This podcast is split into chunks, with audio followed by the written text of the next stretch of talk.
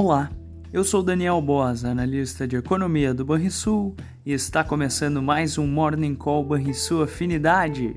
Hoje é dia 18 de setembro e no exterior os mercados operam de forma cautelosa, em compasso de espera pelas decisões de política monetária, em especial atenção para o encontro do Fed.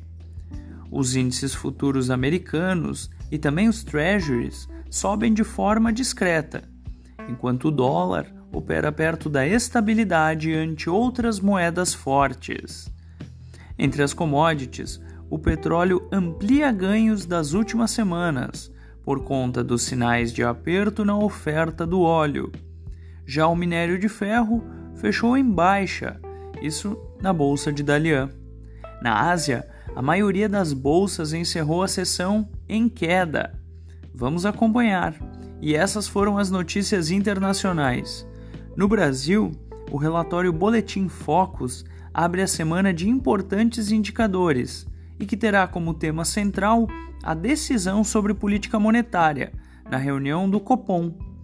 Além disso, o resultado do IGP-10 também será tema importante nesta segunda-feira. A cautela percebida no mercado externo poderá ser refletida aqui no Brasil. A agenda política das casas legislativas também poderá dar algum estímulo ao longo da semana.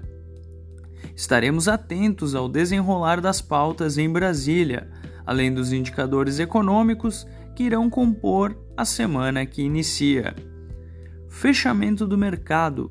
O dólar encerrou a sexta-feira estável aos R$ 4,86.